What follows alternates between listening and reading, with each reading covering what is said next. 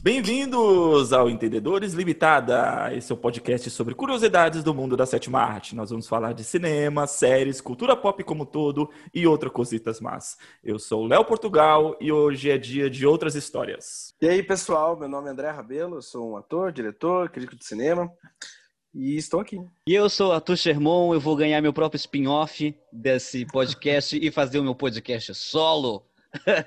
Porque o tema de hoje é personagens coadjuvantes que merecem o seu próprio filme. André, como de costume, desde o último episódio, abre os trabalhos aí. A minha primeira escolha dos personagens spin-off foi o primeiro personagem que veio na minha cabeça quando a gente conversou sobre fazer o podcast sobre esse tema, assim, sabe? É o personagem do Charlie Meadows, do John Goodman, no Barton Fink. Vocês já viram Barton Fink? Dos irmãos Já. Coen. Já, já sim. Qual Já título sim, em português? É, eu- é Barton Fink, mas no- em português tem um subtítulo que eu realmente não me lembro. Eu acho que deve Delírio ser de Hollywood. Delírios de Ah, Hollywood. Delírios de Hollywood. Ah, sim. Barton Fink, Delírio de Hollywood. A, per- a personagem do John Goodman, tipo assim, além de ser tipo a primeira, eh, eu acho que a primeira parceria dele com os irmãos Coen, ele é ela é uma figura misteriosa no filme. Ele é uma coisa quase mítica, ao mesmo tempo também que ele cumpre o papel do melhor amigo do personagem principal e digamos assim, é a entrada no cinema de todo o fator surreal e e eu acho que tem um, todo fator que não tem explicação do cinema dos irmãos Coen. A figura do Charlie Meadows, ele, é- ele é quase um, ele é praticamente um diabo no filme. Ele acaba se tornando um diabo assim. Então eu sempre quis eu sempre mergulhei muito fundo nos filmes dos irmãos Coen e, e digamos assim, algumas perguntas ou questões que eles trazem. E daí eu acho que nessa personagem é tipo a primeira é a primeira bica nesse tipo de cinema, sabe? É um cara que eu acho que ele tá brilhante no filme. Eu acho que é, ele tem algumas atuações nas parcerias dele com os irmãos Coen que poderia ter sido indicado ao Oscar.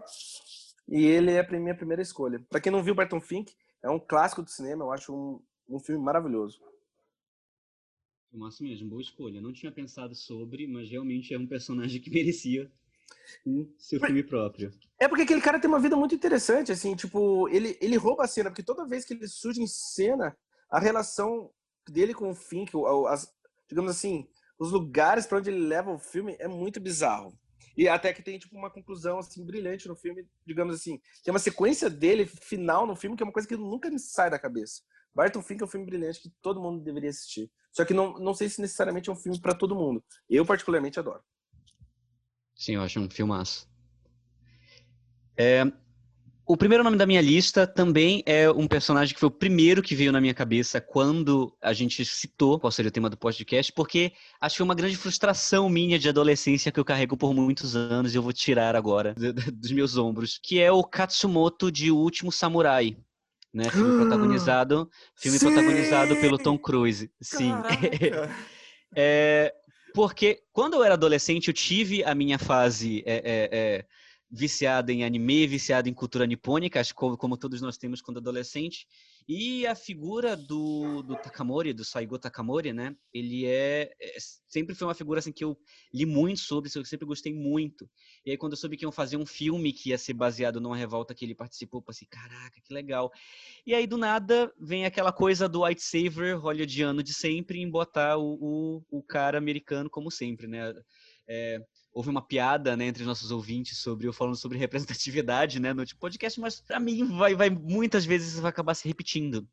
Né? Então o que acontece é que para mim o último samurai deveria ter sido sobre esse cara.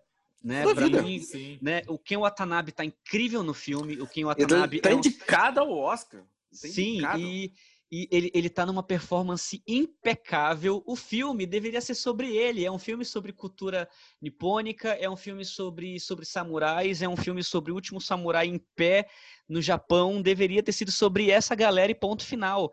Então, assim, o primeiro personagem que me veio à mente quando eu falei quem, quem é um coadjuvante que merecia ser filme próprio. Então, minha, minha, minha primeira escolha logo de cara é o Katsumoto de O Último Samurai. Eu quero até dizer que, sim, nossa, o Ken, Watanabe, o Ken Watanabe, ele explodiu em Hollywood depois desse filme. Ele tem uma carreira pós aquele papel, mudou tudo. Ele é um ator genial e é triste que, tipo, não necessariamente a carreira dele hollywoodiana sabe usar ele, porque ele é um cara que consegue fazer qualquer coisa. A obsessão curta do Nolan com Ken Watanabe é uma coisa que, tipo, eu adoro, porque ele é aquele tipo de ator que sempre torna o filme melhor, sempre. E no Último Samurai, ele, ele é o filme. O último, mim, O Último Samurai é um filme medíocre. Mas é o que o Watanabe leva ele para outro lugar. Ele leva um filme. Ele engrandece o filme de alguma maneira.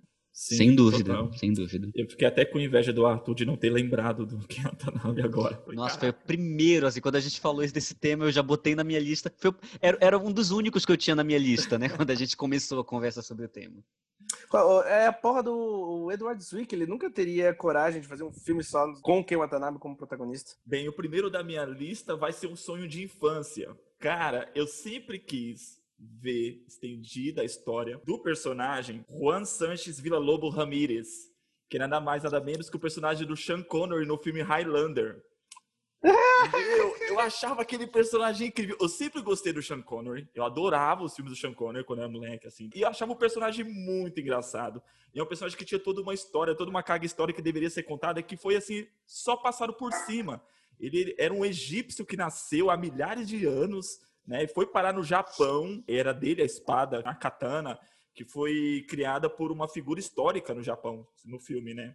Que era o Masamune, o espadeiro Masamune. Então tem toda uma construção assim do personagem muito bacana. Ele casou com uma princesa japonesa e tal. E nunca foi contado. Era tipo, isso era contado na história em pequenas frases dele, assim, perguntava sobre o passado e falava, ah, eu fiz isso. E assim, Highlander 1, tá, galera? Não esquece Highlander 2, que no Highlander 2 falaram que ele era alienígena. Tinha uma parada assim, muito nada a ver. Foram, foram para outro, foi pra outro nível. Eu, eu apaguei Highlander 2 da minha memória. Para mim, o que presta, o único que presta é o Highlander 1. Faz um reboot ligado ao primeiro primeiro filme, ponto final, né? Que nem fizeram com Halloween. Esquece todos os Halloweens que vieram depois do primeiro e, e pronto. Eu, eu, confesso, eu confesso para vocês que nada a ver com o foco da conversa, tá? Mas Highlander 3 tem uma sequência dele treinando de espada na montanha e ele tá fazendo uma espada e a mulher fica assistindo. É uma sequência que eu revisito todo mês quase. É horrível, mas eu adoro. Eu adoro. Eu Não, é muito bom. Pra mim, assim, Inclusive, assim, a gente pode já pensar cenas boas em filmes ruins, né? É, é porque, assim, é porque, eu, é porque, a, é porque a cena é um clipe da Enya. Eu, eu, a cena é um clipe da Enya. Eu fico, ah, Escócia. e... Escócia, é muito lindo. Eu, ó, sinceramente, eu apaguei tanto Highlander 2 e 3 da minha memória que eu nem sei se a, a trilha sonora é do Queen. É? Não, mas. É, não, não, tá mais, com uma né? música da. Ó, tá com uma música da Enya, o Christopher Lambert tá fazendo uma espada e eu fico tipo assim, putz, isso é bom. Eu gosto disso.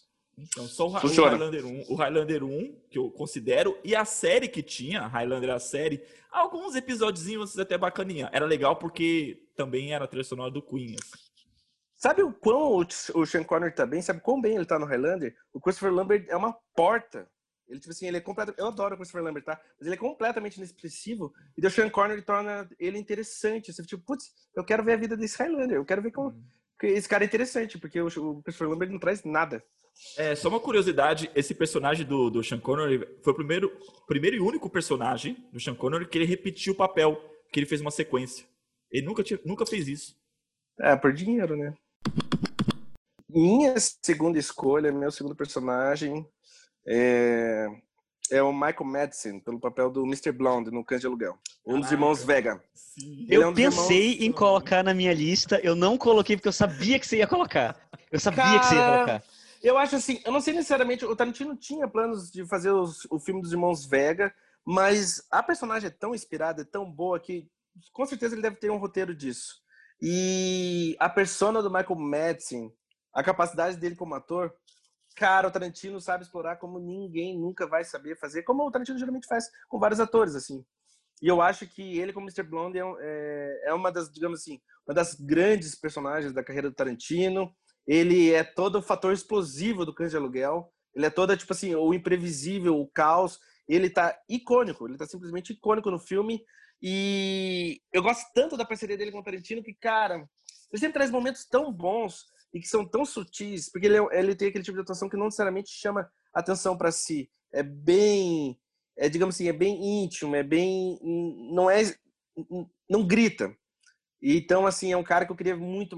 Queria que ele tivesse papel de destaque no cinema do Tarantino. Eu penso, eu penso no cinema em geral, né? Eu, eu, eu sinto Total. falta de ver o Michael Madsen em papéis maiores, assim, o Michael Madsen pegar um protagonista. Né? Porque o cara, o cara ele, ele tem aqueles momentos que marcam na tua cabeça em relação aos filmes que você assiste com ele. No, é pelo menos na, na, na, filmografia do Tarantino. Na filmografia do Tarantino, volta e meia, tipo assim, a maneira como ele entrega certas falas ou a construção da personagem dele, ele é. Todo o peso dos assassinos no Kill Bill, no volume 2, não sei quem assistiu, mas tem todo um arrependimento dos assassinos, todo uma, um peso que eles carregam por terem tentado matar a noiva. E o Michael Madsen é o único ator que, tipo assim, com uma fala, com uma frase, ele diz tudo que você precisa saber sobre como aquelas pessoas erraram com a noiva, de certa maneira. Eu acho que isso é, tipo, é um sinal de um puta ator. E o Tarantino sabe, tipo, ele sabe usar o cara. Ok, então já fazendo um gancho pro que o André falou, a segunda da minha lista é um grupo que eu coloquei aqui, que me lista spin-off, que é qualquer assassina de Kill Bill além da Mamba Negra. Uh! Coloquei aqui é o segundo da minha Como lista. Como assim, além da Mamba Negra? Porque ela é a protagonista.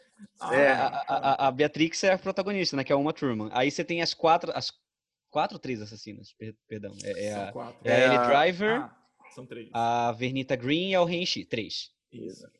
Então, assim, eu botei que qualquer uma dessas quatro, inclusive o, o, o a história do, do Renchi ela já, ela, ela já é um curta incrível dentro de Kill Bill, né? Que é aquele momento de animação, Sim. que conta a história dela, que, que os pais dela foram assassinados, ela se aproveitou do cara ser pedófilo para ser seduzida por ele matar ele no momento certo. Então eu acho que qualquer história de, de qualquer uma dessas três, eu queria muito ver um spin-off com essa quadrilha de assassinas do Kill Bill. E vamos falar, a Daryl Hannah no, no volume 2 tá, tipo, incrível. Ela tá incrível no filme. Sim. E é engraçado que são três atrizes assim que não têm grandes oportunidades em Hollywood, né? A carreira não explodiu. Né? São três atrizes que começaram muito bem em Hollywood, mas depois que depois de uma certa idade, como acontece em Hollywood, não conseguem papéis. Zoado. E, é muito zoado. E o Tarantino traz essas atrizes de volta à luz, como ele fez com, com outros artistas, né, que sumiram ou que já estavam com a carreira um pouco mais enfraquecida, e ele, ele tira grandes atuações dessas pessoas, né? A Daryl Hannah tá incrível, a Lucille que nunca foi um sinônimo de grande atriz, tá muito bem. A Vivica e Fox também tá muito bem no, na, na, participação dela como Vernita, né? Abrindo o filme, então eu queria muito ver um spin-off com essas assassinas. Nossa, eu veria qualquer hora, eu ia amar. a história tem para ser contada, né? É legal fazer um filme delas três trabalhando as missões antigas antes do, do, do, Até com a própria noiva junto também. Mas aí no caso não, porque assim, a noiva já teve o seu destaque, já teve o seu arco contado, né? Seria interessante. Não, a, no, a, noiva, a noiva seria o agente laranja, que nem o Tim Roth era do Cães de Aluguel. É, Todo mundo ia saber que ela ia atrair. Ver, ver a origem das outras duas, como a gente viu da personagem da Lucille, né? Sim. Então, já que o Arthur abriu o trabalho com mulheres, eu vou pegar uma das mulheres da minha lista aqui, que seria a personagem Amy Match, de Adoráveis Mulheres, né, Little Woman. É, eu gostei muito da personagem, assim, eu assisti as três versões, né, já tinha assistido as duas anteriores, antes dessa da Greta, e a primeira foi protagonizada pela Elizabeth Taylor, né, na versão de 1949, 49? Se não me fala a memória. E a segunda foi com a Kristen Dust, e da versão de 93. Para mim, o mais sensacional dessa última versão, que foi pela Florence Pugh, é que você consegue ver a personagem se desenvolvendo, saindo de uma menina mimada, chata pra caramba, e se tornando realmente uma mulher. Das quatro irmãs que fazem o filme, para mim ela é a personagem que mais evolui, assim.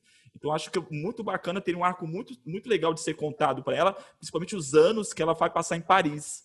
Né, começa o, o, filme, ela já em Paris, e depois mostra ela pequena, você percebe uma diferença muito grande na atuação da Florence, assim, dela como menininha e depois ela se tornando mulher. E para mim, assim, no caso, quem não assistiu o filme, assista, qualquer uma das três versões é sensacional, mas é enquadrado nas quatro irmãs, que é Joe, Meg, Beth e Amy.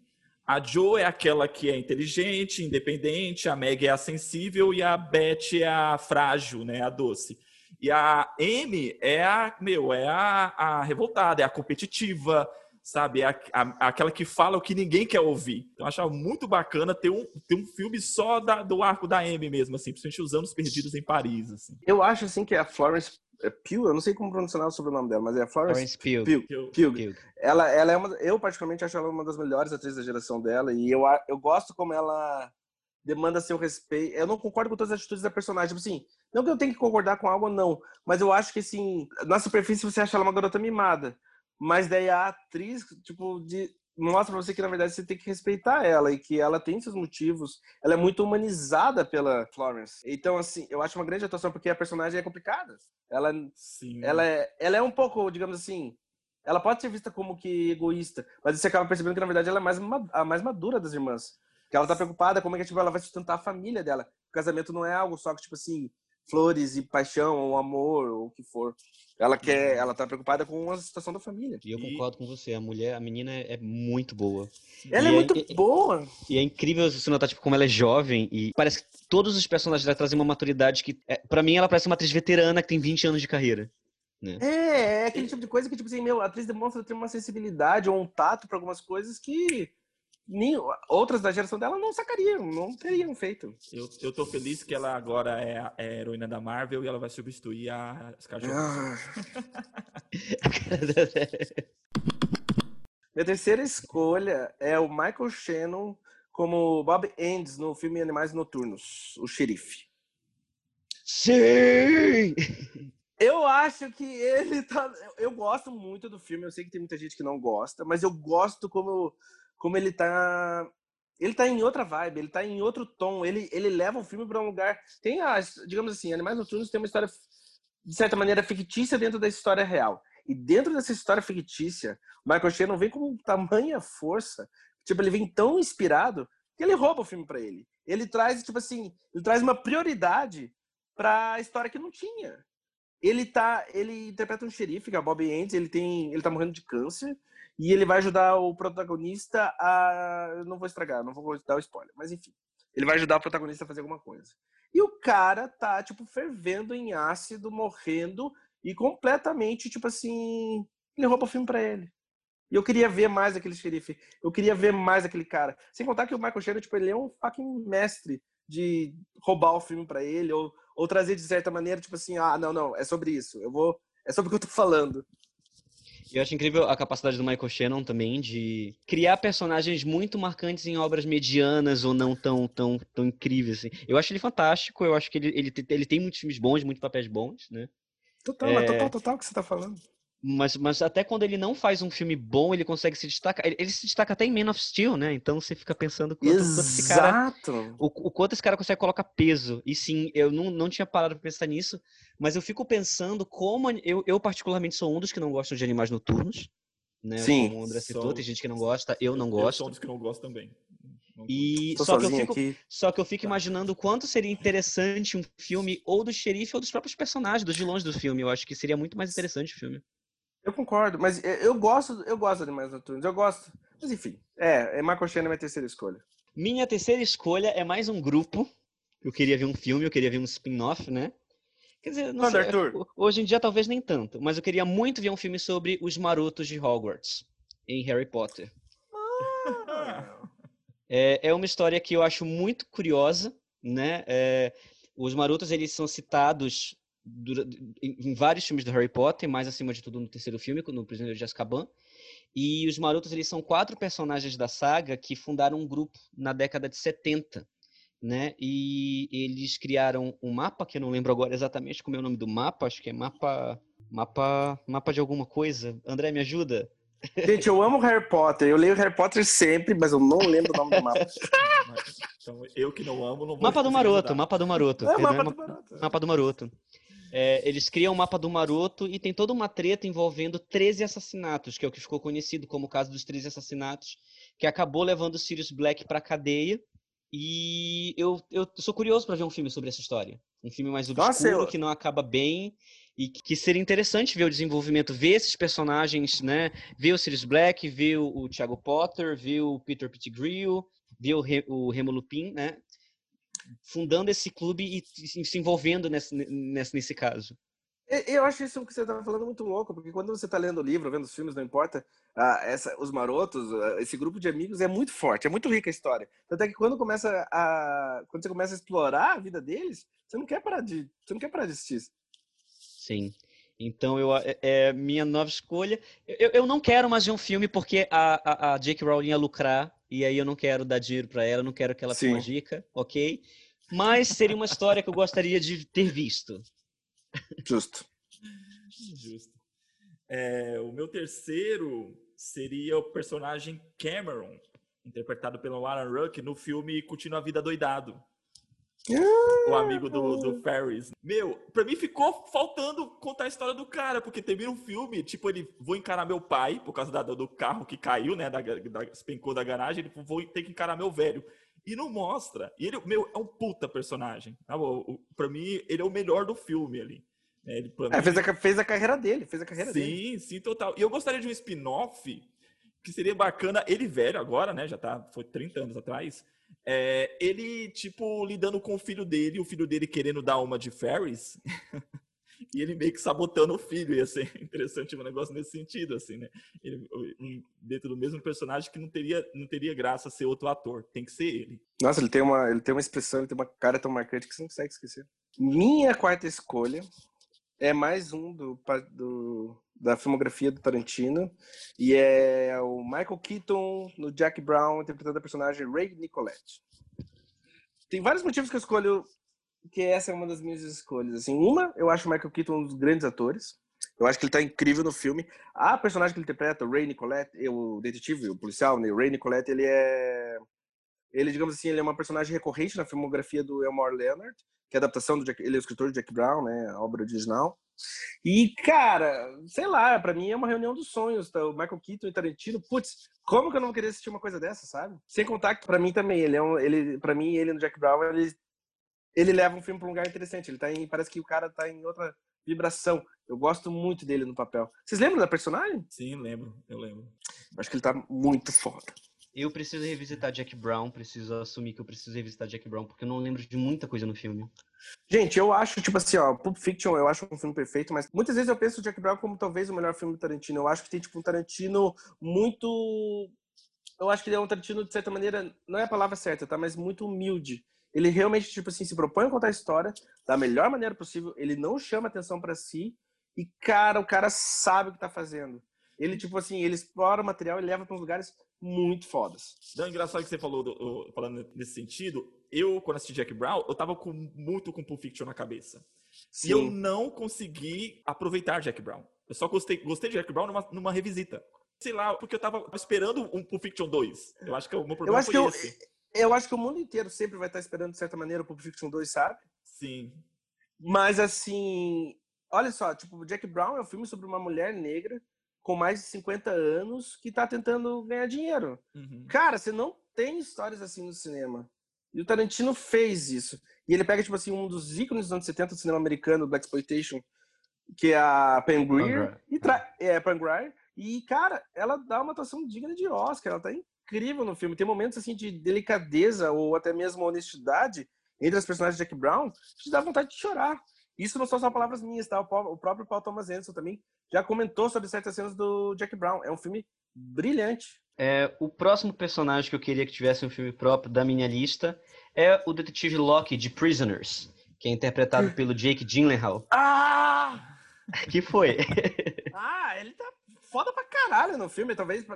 Não sei se é melhor, mas talvez seja minha atuação favorita do Gyllenhaal. Exatamente. Eu, oh. eu queria muito saber quem é aquele homem por trás daquela investigação eu queria entender como aquele cara chegou ali, né? A gente tem o Prisoners, é um filme incrível, né? A gente tem um elenco formidável, todo mundo ali tá perfeito, o Hugh Jackman tá perfeito, o, o Terrence Howard tá perfeito, aí a gente tem o Jake Gyllenhaal, a Melissa Leo tá incrível naquele filme, inclusive que é uma outra personagem que talvez que merecia um spin-off, né? Aquela, aquela sequestradora de crianças, né?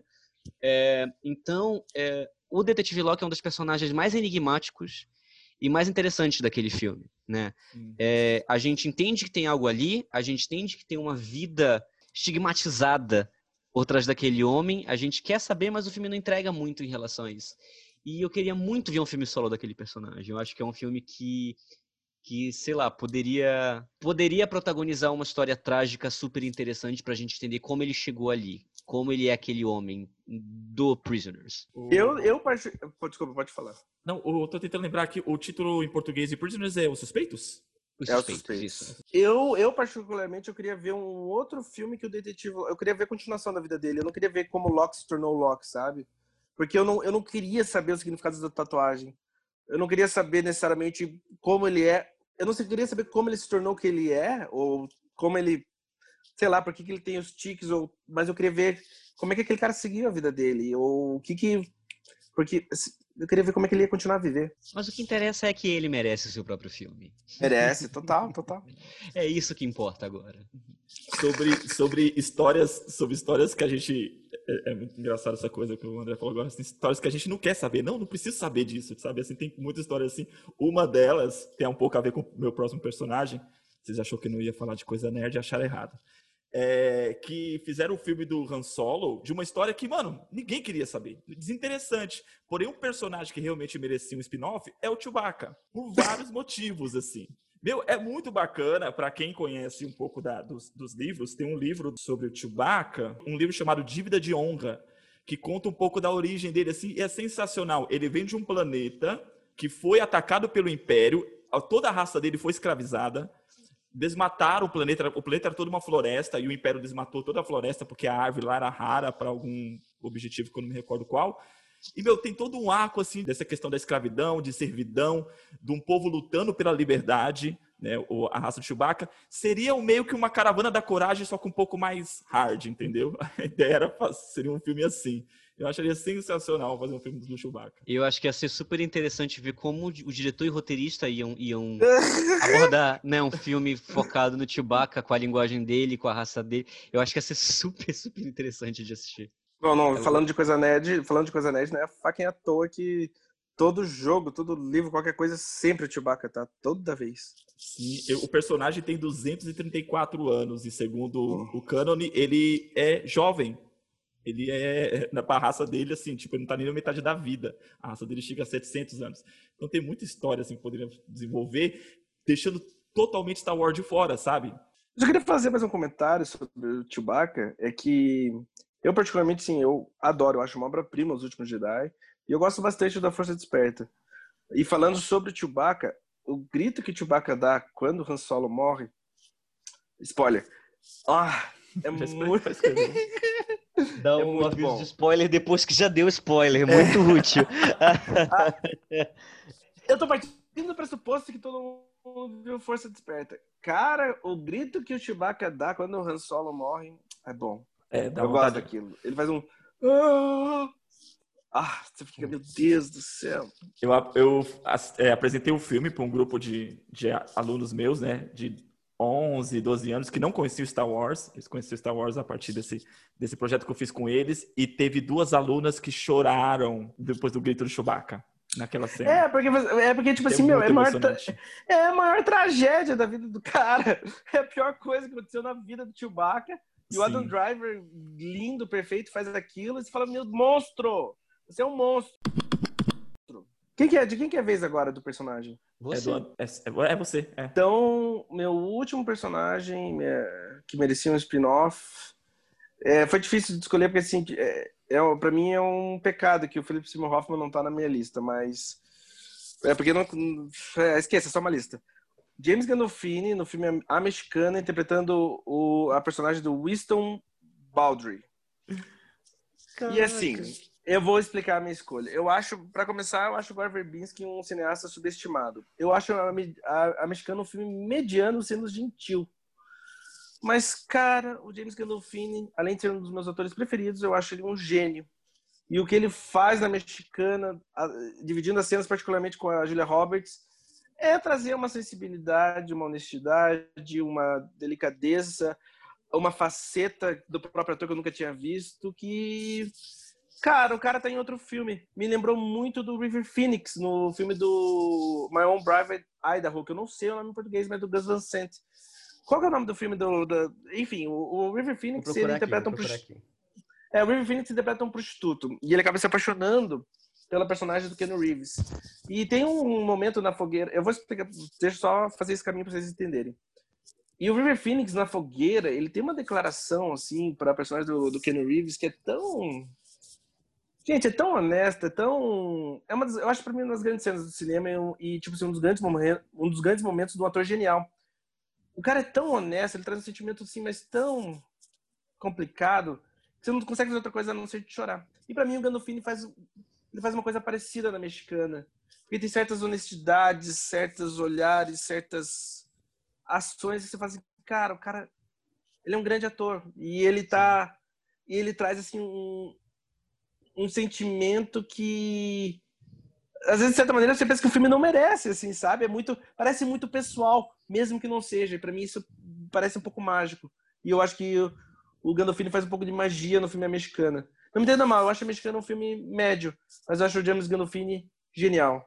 Mas você acha que o personagem dele merecia um filme próprio sobre o quê, mais ou menos? Sobre a vida dele. Eu queria saber da vida dele. Eu queria um filme próprio para tipo assim, aquele cara vivendo a vida dele para mim e tentando um filme dele tentando se conectar que parece aparentemente é isso que era a vida dele, ele estava tentando a vida em toda se conectar. Para mim daria um grande filme. Okay. Só, o... só, só uma informação, My Bom Private Idaho em, em português, eu, eu, achava que era esse nome, mas eu fui confirmar para ver se era. No Brasil é Garotos de Programa. É, eu fiquei em dúvida, eu fiquei em dúvida de pensar, só que é esse que Gente, Garotos de Programa é um filmaço, dê um jeito para ver, porque vale a pena. É, bom, e a gente tá meio conectado, né? Porque meu último, meu último personagem que merecia um filme próprio também vem de um filme do Gore Verbinski. Uou! É, e na verdade, eu não sei como não teve ainda um filme solo, um filme solo desse personagem. Não sei como não teve um filme de origem sobre esse personagem, que é a Samara de O Chamado. A Samara de O Chamado tem uma história mega interessante no filme. É. Ela era uma menina com poderes sobrenaturais, acharam que ela que ela tinha, tinha demônios dentro dela, ela foi internada, ela causava coisas numa fazenda, na ilha inteira, as pessoas demonizavam ela, ela matava os bichos, aí ela foi para uma clínica lá psicológica até criar uma maldição em cima da morte dela. E eu queria muito ver essa história num filme estilo Exorcista. Nossa. Eu acho que seria super interessante ver um filme de origem da Samara. Quem é a Samara? O que aconteceu com a Samara? Qual a história da Samara? Mostrem a história da Samara pra mim. Eu quero ver a Samara pré-poço. Por favor, eu preciso dessa história. E eu não sei como nunca pensaram nisso, assim, do tipo, fazerem um filme sobre a origem da Samara mas, no o chamado. Mas você quer esse Meu... spin-off em japonês ou a versão americana? Eu quero a versão americana, porque assim, eu gosto, eu, eu, eu prefiro, eu prefiro o é Ringo, né, se não me engano, a é, versão é, japonesa. É eu prefiro o Ringo, assim como filme, mas em termos de personagem, eu acho que a Samara como personagem, ela é muito mais desenvolvida na versão americana. Total, total. Uhum. Porque a versão japonesa Tem... é mais sobre a questão da maldição, a questão do, do espírito e etc, né? O filme americano introduz um, um, um laço de história de origem dela uhum. né? Que a gente vê por alto com a investigação. Que eu acho mega interessante essa história dela. Eu até queria ver, assim, do tipo, o que essa menina fez, o que aconteceu com ela, quem ela matou, quem ela assombrou, qual foi esse processo. Me lembra muito Exorcista, porque, tipo, você tem, você tem uma, uma história de uma mãe que teve que cuidar dessa filha até chegar no extremo de ter que matar ela por não ter opção, né? É. Uhum. E jogar ela no poço. Então eu queria muito ver essa, essa história de, entre essa mãe e essa filha, com essa filha com esses poderes sobrenaturais, né, malignos e, e essa mãe chegando nesse extremo. Isso tem um cheiro de A Bruxa, né? Muito. Se fosse um filme com... Nossa, se fosse um filme com uma bruxa, seria perfeito. Robert Eggers, por favor, ouça nosso podcast em português. Não sei como, mas ouça e pense na história de origem da Samara. No curiosidade sobre o filme chamado, eu assisti ele, eu não assisti no cinema, eu assisti quando ele estreou na TV a cabo, no Telecine. E filme de terror nunca me pegou muito, assim. Nunca... Mas eu... então, para assistir um filme de terror e entrar no clima, meu, eu tinha que assistir sozinho de madrugada. Só assim para me conseguir entrar no clima um filme de terror. E eu lembro que no chamado, depois que passou o conteúdo da fita, cara, eu ficava o tempo todo olhando pro meu telefone. Falando, se essa merda tocar, eu vou sair correndo. Passei o resto do filme assim, tenso. Eu gosto como no, no, no Ringo original, ele parece uma investigação jornalística, em vez de um filme de terror, assim. E daí quando vem o um terror, você tipo fica meio desestabilizado. Cara, eu gosto desses filmes, é muito bom. Eu adoro terror. Aliás, gente, adoro filmes de terror. Adoro. Já que já, vamos manter a conexão, já que citaram o, o, o Adam Driver, o meu, meu, próximo personagem é de um filme que o Adam Driver fez, mas não é o personagem dele. Seria o personagem Nora Fashion, que é da Laura Dern, no filme História de um Casamento. Meu, a personagem é incrível. Não é à toa que ela ganhou o Oscar de melhor atriz coadjuvante. Ela tá muito bem no papel. E a personagem é sensacional. Eu me recordo da cena que o Alan Driver tá com os advogados dele, que é interpretado pelo Ray Liotta e pelo Alan Alda. Pelo Alan Alda. E aí, ele cita o nome dela na sala, os caras já ficam tenso. Os caras falam, Puta, meu, deu merda. É ela, ela que tá representando a sua esposa, os caras já ficam tensos. E, meu, tem uma cena de um monólogo dela. De... O discurso dela é a melhor coisa do filme. Exato, eu não sei Uma se usaram, das, usaram o clipe, usaram esse, essa fala no clipe do Oscar. Usaram. Usaram. Porque ela fala sobre sexismo e tudo mais. Isso, é incrível. Então você imagina um- um filme só dela, dela pegando esse caso de mulheres mesmo, assim, na questão do divórcio e como as mulheres são prejudicadas nesse processo do divórcio, assim, né? E ela defendendo com unhas e dentes e botando os caras pra tremer. Ia ser muito bacana. Podemos citar menções honrosas no podcast de hoje? Ai, gente, eu, nem, eu queria ter feito menções, menções honrosas, porque, puxa vida. É, porque eu tenho, ainda tenho três personagens que eu queria fazer menções honrosas. Vai lá. Que eu acho que eu queria muito ver um filme desses personagens. Que é o David, que é interpretado pelo Michael Fassbender em é, Prometheus e Alien Covenant. Hum. Isso é um. e Tá, mas vamos lá, isso é uma controvérsia, porque pra mim ele é protagonista dos aliens novos. Mas eu quero um filme dele, eu quero um filme David, o robô, Ainda sabe? tem uma Tipo, chance, vai ter Alien 3, vai ter. Então, mas eu quero, eu quero ele, eu quero um filme com ele. Ele tá e tão ponto bem, final. né? Tá, Ele tá, tá tão maravilhoso. bem, meu Tá. Deus do céu. Outro, outro, outro personagem que eu queria ver vários filmes dele, é, é, e e que eu queria ver um filme solo dele, é o Sargento Jan Dignan, que é interpretado pelo Mark Wahlberg em Os Infiltrados. Eu queria muito ver um filme com esse cara que investiga, eh, investiga é, é, é, é, policiais corruptos e, e, e- que trabalham com a máfia dentro da polícia. E o Mark Wahlberg tá impecável no filme, é um personagem foda pra caralho. Pode, falar palavrão? Não sei, já chamei. Pode, já foi. É, ah, falei foda, já foi. E um outro personagem, pela representação feminina em filmes de ação, eu queria muito ver um filme solo da Ilsa, que é interpretada pela Rebecca Ferguson em Missão Impossível 5 e Missão Impossível 6. Cara, ela tava na minha lista! E por que você não falou? Eu não, não- não- sabia que a lista tinha acabado. Eu tava, tem mais uns três aqui, meu. Ah, é? Eu tinha mais três aqui também, que eu pensei que a gente ia pegar nossos cinco.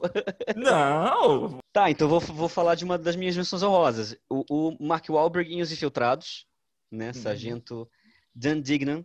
Eu acho que esse cara, assim que o filme saiu, eu queria muito um filme solo desse cara.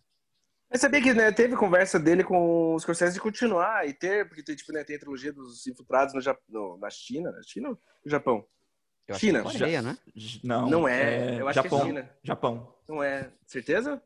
Tenho quase certeza Bom que de, qual- bom, de qualquer maneira, teve conversa para tipo, continuação da história com o Dignan, mas acabou não acontecendo. Não- também não acho que é um projeto que o Scorsese faria, né? Sei lá. Eu, eu quero falar sobre Fassbender no, no, no Prometheus e no Alien Covenant. Fala aí. Eu acho que a construção dele é incrível, uma das grandes atuações do Fassbender num bom momento. Eu acho que, tipo, sinceramente, eu acho, isso é uma opinião meio polêmica. Eu tô sozinho, acho que nessa colina, mas. Não tô sozinho, mas poucas pessoas. Prometheus e Alien Covenant, pra mim, são grandes filmes. Pela criação de mundo, pela fotografia. Eu acho que eu não diria necessariamente pela mitologia, mas coisas que o Ridley Scott, a capacidade dele de, digamos assim, de certos quadros, ou me repetindo aqui, mas da criação de mundo que ele faz, eu acho ele incrível. Você contar que é a união do universo Alien com o universo Blade Runner. E pra mim, isso com a mão do Ridley Scott é muito foda. E o Michael Fassbender tá incrível como o Android David. Eu acho que você está sozinho nessa. Eu também Não acho. estou! Eu também- Não estou! Aqui neste momento você está. Nesse momento eu estou, mas eu sei de pessoas que gostam desse filme. Eu não, eu, eu, assim, eu, eu, eu, não, eu não sou fã de Prometheus não, e não gosto de Alien Covenant. Nada. Eu também não. Mas, gente, sabe, nada a ver com nada, mas tudo a ver com tudo. Eu penso muito hoje em dia, tipo assim, a gente tá vivendo esse coronavírus e tudo mais. Todo mundo criticou muito quando no Prometheus o cara fucking olha a cobra na cara e fica, ah, cobra! E ele daí leva e o alien entra dentro dele. Tipo, essas, essas atitudes burras ficaram muito verossímeis hoje em dia, sabe? E sempre quando eu penso num exemplo, sempre quando eu penso num exemplo de uma atitude bizarra num filme, porque, tipo assim, parece. Agora ficou muito parecido com a realidade. Eu penso no cara olhando na, pra cobra no Prometheus. Entendi. Não, foi todos, foram todos. Eu não tenho menções honrosas. Não tem mais. Tipo, A minha- Eu tenho menção, uma menção honrosa. Que seria o York. Do, o, melhor, o segundo melhor amigo do Jojo Rabbit no, no filme, que o primeiro amigo é o Dolph, né? O segundo é o York. Aquele moleque é muito fofo. Eu viria ficar vendo duas horas daquele moleque interpretando qualquer personagem. É sensacional aquele gordinho. E tem umas falas dele no filme que eu ficava olhando assim e falava, gente, será que isso tava no roteiro? Será que isso não veio dele? Tem uma cena que ele meio que sai, ele sai meio de, de cena e ele tá vestido de militar com uma espingarda no- no- no- nas costas e fala, nossa, como é difícil andar com isso aqui. Eu fiquei pensando, será que estava no roteiro ou é que tá, realmente só tá reclamando e deixaram no filme? E outra cena, quando acaba a guerra, que ele vira um soldado nazista com 10 anos de idade, né? Acaba a guerra, e ele pega e fala assim: Eu vou para casa ver minha mãe, preciso de carinho. Cara, eu achei sensacional. o moleque é incrível. Não, ah, eu lembrei agora de uma outra menção rosa. Veio agora na cabeça. A Ellen Page, ela interpretando Kit Pride no filme X-Men Confronto Final merecia um filme, um spin-off só da Kit Pride. E com a Ellen Page realmente interpretando, que ela é uma puta atriz e a personagem é um personagem incrível. Imagina alguém com poderes de ser intangível. O quanto sensacional seria fazer uma história de, uma, de uma garota nesse sentido, assim. Ela foi protagonista na série da, da TV que passava, X-Men Evolution. A protagonista do, do, do dos X-Men naquela, naquela versão era a personagem Kit Pride. Então eu gostaria de ver um filme só da Kit Pride. Primeiro, eu só quero dizer que eu concordo muito, porque eu acho que a Ellen Page merece muito mais espaço do que ela total, tem. Total, total. Que ela é aquele tipo de atriz também que entra na tela e você. Ela traz muita dignidade para os momentos em que ela está na tela. Eu lembro que no, no Dias de um Futuro. Esquecido? Passado. Passado, Dias de um Futuro Passado. É. Não, não, X-Men? Dias de um Futuro Esquecido. Esquecido? É? É que é, Days, é que é Days of Future Past, né? Mas eu não sei também como é que foi em português. No português ficou é. assim, Dias de um Futuro Esquecido. Engraçado que, tipo assim, ela quase não tem fala e ela traz muita força para as cenas, né? Porque ela é, é assim, muitos personagens estão ali como um cameo, assim, de, de só para dar dignidade ao personagem luxo, né, naquele é. filme, né? E ela, ela quase não tem fala, ela tá ali para mandar o Wolverine pro passado. Uhum. Ela, e, e, só a expressão dela em cena Cara, eu, eu, eu pagaria pra ver um filme da Kitty Pryde com Ellen Page como protagonista. É, Maravilha.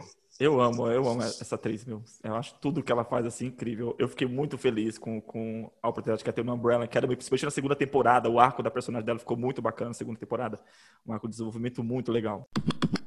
É, sobre essa questão do, do, do spin-off de personagens, né? já que a gente está falando, a gente falou nossa lista, a gente falou dos, dos filmes que a gente quer.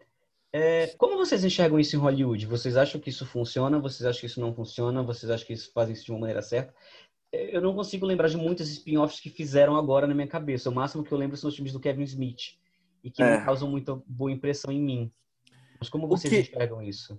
É, eu acho que tá, funciona, tá funcionando em série, né? Se você pega, apesar do, do, do, do vou dizer que a série, na verdade eu, eu, parei de assistir a da, ai, fugiu agora, da enfermeira do, do, do Estranho Ninho. Ratchet. A Ratchet, Ratchet é horrível. Isso. Então, eu parei de assistir. acho que eu só assisti só o terceiro episódio. Eu também achei é, é, que eu acho que, tipo assim, sinceramente, eu acho que não justifica uma história da personagem. Eu não queria, eu, eu não queria saber que, que a enfermeira Ratchet é porque, é porque ela era Ratchet e é tão forte o trabalho da atriz no filme original. Queria transformar ela, tipo, num. Sei lá, meio que numa psicopata. Ah, sei lá, preguiça. A melhor, o melhor spin-off de todos os tempos, na minha opinião, é o Better Call Saul. E, tipo assim, se justifica é completamente diferente, é completamente outro tipo de história e para mim é o melhor. Tem vida própria, né? Tem vida, Tem vida própria. própria. Para mim muito muito em Hollywood, assim, você baseado na tua pergunta, mano, é tipo, para mim é muito crash grab, né? É só pelo dinheiro mesmo, raras exceções. Isso que eu ia falar, porque a expressão que eu tenho é que todos os spin-offs que eu vi até agora, eu não lembro de, de, de, de muitos, para ser franco agora, né? É, eu também. É, eu, eu lembro que as, a maioria dos, dos spin-offs que eu vi foram, foram cash grabs fáceis. As pessoas não se preocuparam em, em fazer um filme digno do personagem original é, ou trazer uma obra de qualidade para aquele personagem original, né? Porque do, dois exemplos que eu pego disso, e aí já vem de filmes de quadrinhos, né? São o caso da Mulher Gato, hum, né? Tá. Que fizeram um spin-off com a Hailey Berry, que é um dos piores filmes de todos os tempos. Todos os tempos. E em seguida a gente tem um spin-off da Electra, hum. com a Jennifer Garner, que tá ali de igual para igual, né? Sim. Em termos de ruindade. Mas eu gosto quando ela. Mas eu gosto quando ela derruba uma árvore, o Bob Sapp tá esperando a árvore aqui. Ah! e daí ela vai correndo por cima. É bom. Mas você gosta pelos motivos errados, não é, vale. Então, a Jennifer Garner, eu acho ela incrível. Eu acompanhava desde a de Alias. Eu sempre gostei dela como atriz assim. Eu fiquei feliz pela oportunidade. Falei, puta, meu, um filme de heroína. Aí sai aquela cagada aquela coisa feia, meu Deus do céu. Eu acho que assim, sobre spin-offs, eu acho que tem elementos e coisas tão interessantes que, tipo, me faz muita vontade de ver o spin-off. Por exemplo, tem a série Nick, que é sobre. Vocês já viram Nick? Já. Acho que não, ainda não assisti, tá na minha lista. Mano, o Barry Jenkins, do diretor de Moonlight, talvez dirija a terceira temporada spin-off de Nick, com o André Holland como protagonista. Porque ele é um dos atores. Ele é, ele é para mim, a melhor coisa da série. E, tipo, pô, aquele cara, com aquele diretor, ter a série, pra mim, ah, é um dos grandes projetos acontecendo. Mas então, beleza. Então, tipo assim, essa é uma história que pede ser contada sobre um cirurgião, sobre um cirurgião no início do século passado, negro, sofrendo todo. Cara, é uma história muito foda para ser contada. Mas raras essas exceções. Tipo assim, já é tão difícil fazer um filme, já é tão difícil fazer uma série. E da pessoa, tipo assim, putz, essa história que eu quero contar, ela é minha prioridade e eu vou enfrentar o mundo inteiro, eu vou passar pelo inferno para contar essa história um spin-off parece só fácil demais, sabe? De, pra Sim. ser algo muito foda. É difícil justificar, tipo assim, o que justifica uma história paralela se tornar a história principal, considerando que é tão difícil já contar a tua história? O que, que vocês acharam Porque, do, assim, do, do, do, Psicose, o, o, a série Beat Motel? Eu não vi. Eu, eu não vi também. Eu também não. mas olha só, mas eu acho que, tipo assim, esse tipo de coisa começa com o cara dando um tiro no pé. Que Psicose é um dos grandes filmes de todos os tempos. Um filme, tipo, de um, grande, um dos grandes mestres do cinema. Tipo, cara, não tem como se superar. Você vai ter que. Ou você faz alguma coisa muito diferente, ou esqueça. Tipo, não tem motivo para você. Eu tenho essa, essa opinião, talvez seja meio controverso, não sei. Eu não acho que deveria ter remakes de, de filmes praticamente perfeitos, sabe? De clássicos. Ah, então, mas aí que tá, o que vocês consideram assim, um, um, filme perfeito? Eu também concordo com você, mas eu vejo umas exceções. Cara, por exemplo, Cobra Kai, eu achei sensacional. Mas Cobra Kai é uma continuação então, do, do, do é, Karate é continuação barra spin-off barra remake, né? Que é a visão do Johnny da história, então... Eu acho que, tipo assim, tem histórias que pedem continuação, e para mim, tipo, filmes meus favoritos são continuações. Tem um filme que eu passei 10 anos da minha vida enchendo o saco do Arthur pra ver, que é o The Hustler, com o Paul Newman. O Scorsese hum. fez uma continuação desse filme 20 anos depois com a personagem do Fast Eddie Nelson. Que, tipo, cara, é o cara velho, vivendo uma vida meio, tipo, de certa maneira, marginal. E para mim é um dos meus filmes preferidos do Scorsese. The Color of Money. Eu não sei qual é o nome do filme em português. Tô péssimo para os títulos em português. Mas, enfim. É... Continuações eu gosto se a história tem espaço para continuar. Mas refazer, como é que você faz? Como é que você refaz um dos melhores filmes de todos os tempos? Você não refaz, entendeu? Sim, é um spin-off que eu lembrei agora, que eu gosto muito, e eu acho que funciona justamente porque eles não eles não tentaram criar uma, um cash grab em cima do original, mas eles quiseram contar uma história nova, usando os personagens do, do original. Então, um spin-off que eu acho muito, muito digno, assim, porque ele, ele... Porque a preocupação foi, vamos fazer um bom filme sobre isso. É o Creed, né? Sim! Sim, sim. Creed talvez seja o melhor spin-off assim dos últimos anos, né? A gente tem aí um, um, um excelente roteiro, uma excelente direção, a gente uhum. tem aí o uhum. Stallone trazendo de volta um personagem que não tá no piloto automático, a gente vem trazendo adições novas para esse personagem. Uhum. E Creed é um, é, um, é um filme incrível, é um, é um belo exemplo de como se fazer um spin-off sabe? Total, total. Do, do, como eu atualizo essa história, como eu pego esse personagem, esses personagens secundários, no caso, não é nem um personagem secundário, é filho de um personagem secundário, né? Uhum. Do primeiro filme, como eu trago o personagem, né? E, e, e, eu acho que é isso que as pessoas não se preocupam, as pessoas não se preocupam em fazer uma, um bom filme. Né? As pessoas pensam do tipo, como eu consigo. O que as pessoas gostaram no original que eu posso fazer no spin-off? Ou, por exemplo, spin-off como Minions. O que é lucrativo para nossa franquia? Ah, no meu malvado favorito, o que foi lucrativo foi vender bonequinho dos Minions. Então vamos lançar um monte de filme dos Minions, com qualquer roteiro, com qualquer argumento, e, e não, vamos, não vamos se preocupar com, com a qualidade, né? Vocês querem que eu seja odiado assim de vez, assim, já de prima, assim? Vai lá. Fique à vontade. Meu, eu odeio os Minions. Eu não gosto da figurinha dos Minions. Eu não gosto do desenho dos Minions. Eu não gosto do bonequinho dos Minions. Eu não gosto quando a galera faz emoticon ou emoji dos Minions. Ou quando eles são os próprios Minions, ou eles se acham os Minions, as pessoas. Mano, ó, esse sou eu. Eu odeio os Minions. Eu odeio os Minions. Eu odeio meu malvado favorito. Eu, eu odeio meu malvado favorito. Eu tô voltando pro podcast passado. Eu odeio meu malvado favorito. Eu odeio os Minions. Eu não gosto. Sabe aqueles push pop, aqueles bichos cabeçudinhos, bonequinho assim? Hum. E, enfim, eles me lembram os Minions e eu não gosto deles. Você não tem coração? Não, eu não, cara, eu não gosto dos Minions. Você não tem ah, filho. Não Você não tem criança em casa. Você não tem criança em casa. Eu tenho sobrinho, e quando meu sobrinho tá tipo, olha o Minion, eu falei, odeio. Sai daqui, criança! Não, eu, eu, achei uma, eu achei uma invenção sensacional. Vou ser franco, eu não assisti o Malvado Favorito. Eu odeio uma Mas eu achei o Minion uma, uma invenção sensacional, cara. Ai, eu odeio os Minions. É, cara. só que aí vem, vem essa, essa questão da questão da, da lucratividade, né? Gente, meu, os Minions são um spin-off dos ETs do Toy Story. Eles são, spi- eles são uma cópia dos ETs do Toy Story. Eu não Sim. gosto. Sim. Sim. Não, mas eu gostei da analogia que se faz, ainda mais como criou eles como Minions e vem toda essa, essa cultura. Olha, né, não vem que os Minions nos trouxeram o melhor xingamento que a gente pode usar contra a gente ignorante. Exato, Então, Isso eu concordo. Total, Tem uma total. utilidade. Exato.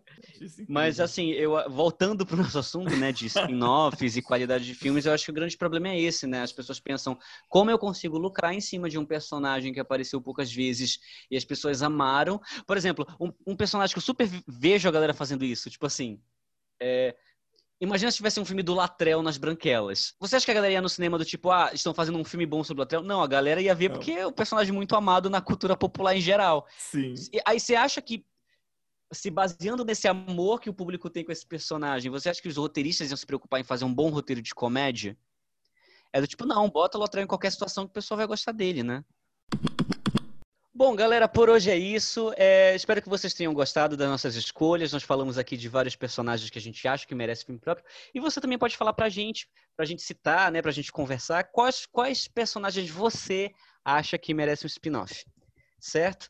A gente quer agradecer todo mundo que está ouvindo. Tem sido muito legal o feedback da galera que está ouvindo, que está apoiando, que nos ajudado. É, por favor, conversem com a gente, falem com a gente, porque o feedback de vocês sempre nos ajuda a melhorar. Né? É bom saber que tem gente nos ouvindo, é para isso que a gente faz o podcast. E até a próxima semana. É isso aí, galera. Um forte abraço a todos. Fiquem na paz. Beijo.